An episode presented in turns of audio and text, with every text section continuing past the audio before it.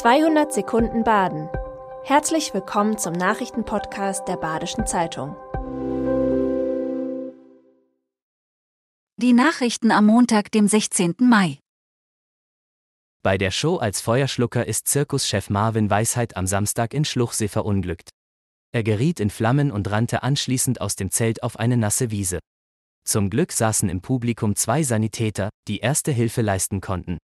Der Zirkuschef wurde mit dem Rettungshubschrauber nach Stuttgart geflogen. Er habe Verbrennungen an den Armen und im Gesicht davongetragen, sei aber ansprechbar. Dass der Zirkuschef nach seinem Unfall nicht arbeiten kann, bringt den kleinen Familienzirkus an den Rand seiner Existenz. Um zu überleben, hoffen die Artisten auf Spenden der Bevölkerung. Die Staatsanwaltschaft hat Anklage gegen die Lara-Ärztin Annette Franz erhoben.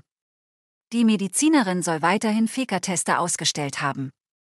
Bereits 2021 wurde Annette Franz zu einer Geldstrafe von 6000 Euro verurteilt.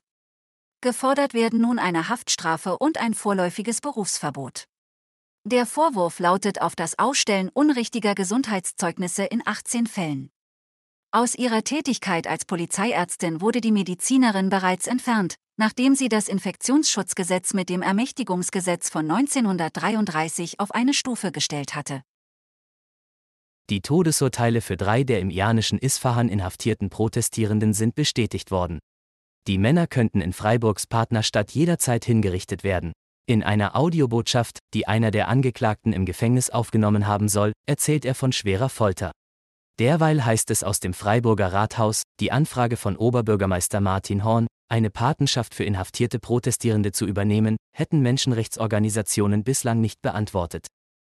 In Merdingen hat ein Solartestfeld den Betrieb aufgenommen. Es ist eines der größten in Europa. Für Wissenschaftler ist es ein Schritt zur Wiederauferstehung der Solarbranche in Deutschland. Das Freiburger Institut für Solare Energiesysteme will dort Solarmodule auf ihre technischen Eigenschaften testen und optimieren. Damit will das Institut Know-how und später auch die Solarindustrie aus Asien zurück nach Deutschland holen.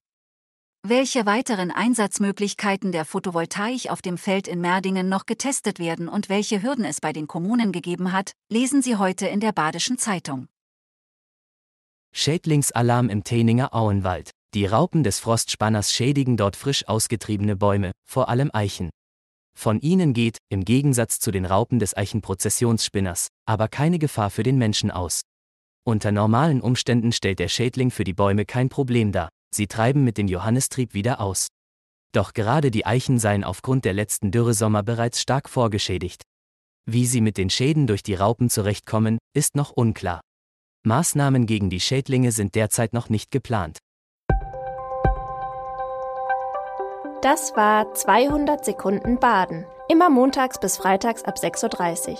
Aktuelle Nachrichten rund um die Uhr gibt's auf der Website der Badischen Zeitung badische-zeitung.de.